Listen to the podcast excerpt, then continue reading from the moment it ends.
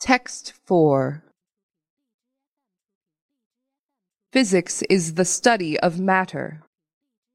Its modern counterpart could be called social physics, argues Alex Pentland of the Massachusetts Institute of Technology in his Social Physics How Good Ideas Spread.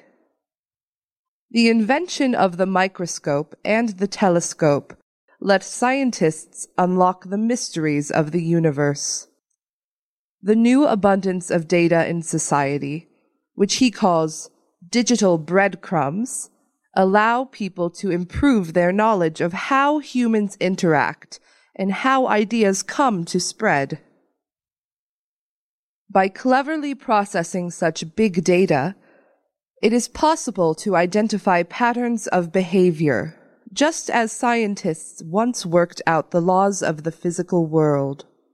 Understanding social physics, Mr. Pentland asserts, lets people tune social networks and obtain the results they want, just as radio engineers can tune a receiver to a desired frequency.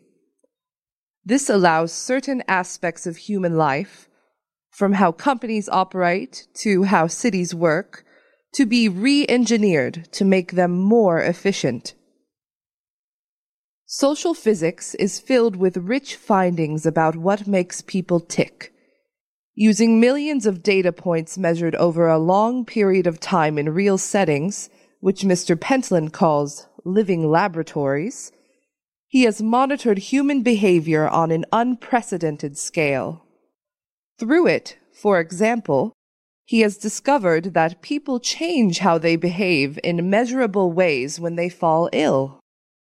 By tracking mobility and call patterns, researchers were able to tell that someone was coming down with flu before they knew it themselves.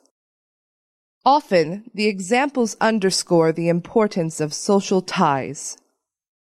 One study in the Swiss town of Poschiavo found that local householders were more likely to use energy saving schemes if they offered gift points to the householders' neighbors instead of to the householders themselves.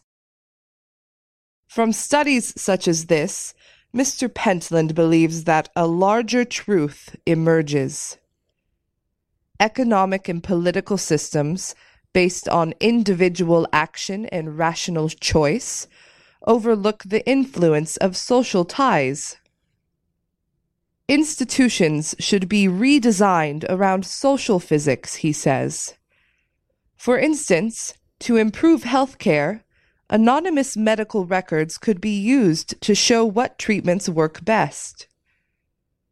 Mr. Pentland's research also offers lessons for policymakers and business people he advances a new way to protect privacy by creating something of a property right for personal information.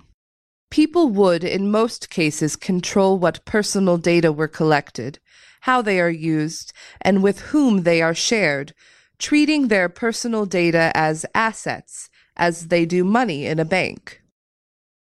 Yet he is less convincing when he strays from his research to make broader points about politics and economics. He reduces too much of the world's complexity to something to be solved by data, when they are just part of the solution. His enthusiasm for a world run by datacrats rings of a zealotry that could easily go awry. Still, Social physics is a fascinating look at a new field by one of its principal geeks.